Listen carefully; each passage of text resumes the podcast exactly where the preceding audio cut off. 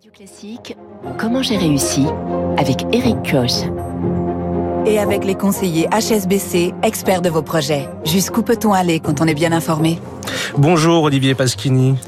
Oui, bonjour. Bienvenue. Je, devrais plutôt vous dire hi.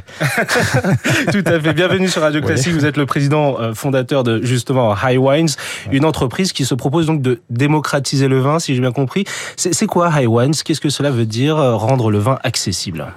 Alors, je vais peut-être euh, revenir à la, la genèse de, de, de High.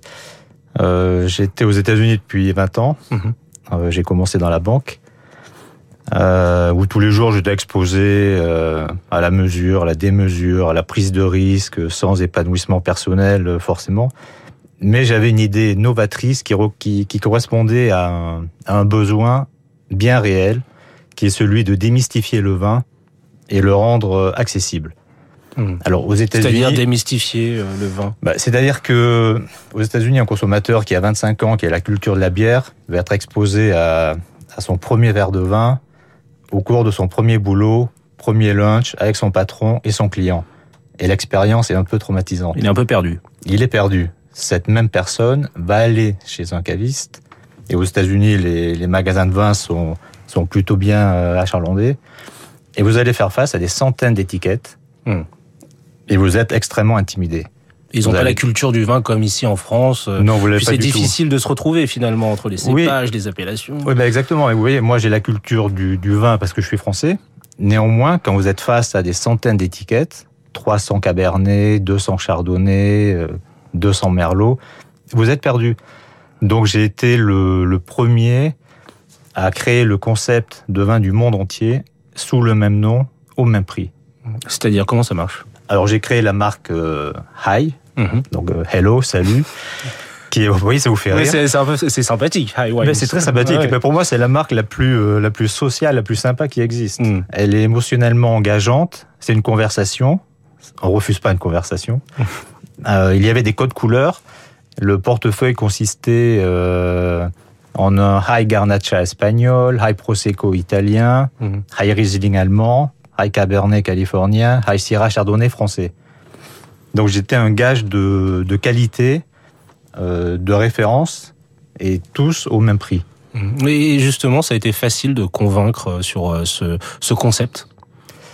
Alors le concept a, a très bien fonctionné parce que j'ai aidé le consommateur à, à décider, à choisir euh, les bouteilles qu'il voulait sans avoir euh, l'appréhension d'acheter une, euh, une bouteille qui n'était pas bonne en fait.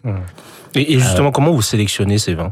Oui, alors c'est une bonne question parce que je suis pas producteur. Ah, bah, Justement, du, coup- du Donc- coup, il a fallu faire du porte-à-porte, il a fallu aller voir directement les producteurs, tout et à fait. sélectionner. Alors c'est un c'est un atout dans la mesure où euh, j'ai la flexibilité de travailler avec euh, les, les meilleurs vignerons, Mm. euh, ceux qui partagent aussi mes valeurs, hein, surtout dans un contexte d'éco-responsabilité, de développement durable, de RSE. Mais en travaillant avec les vignerons que je sélecte, je suis au plus près aussi de, des consommateurs. Donc on fait un vin pour la marque. Mais ça n'a pas été une, une sinécure, hein, c'est, euh, a été un chemin de croix. hein. Mm. Toutes les étapes euh, qui ont consisté à lancer euh, la marque High, alors que je n'y connaissais rien du tout, Non, justement, Euh, quand ça a on n'y connaît rien, quand, quand on n'est pas producteur, quand on n'y connaît rien, quand on travaille dans la banque, euh, et qu'on n'a pas de réseau, euh, c'était dur. Mais alors, comment vous avez fait pour vous en sortir en quelque sorte? Comment vous avez fait pour réussir? Ah ben écoutez, je veux dire concrètement, vous démissionnez, vous achetez une valise à roulettes, vous mettez des bouteilles de vin dedans et vous arpentez les rues de New York jour et nuit, en commençant par les cavistes, les restaurants, les bars branchés, les clubs branchés, et vous proposez vos vins. Hmm. Alors un, un atout quand même qui a été euh, euh, très important.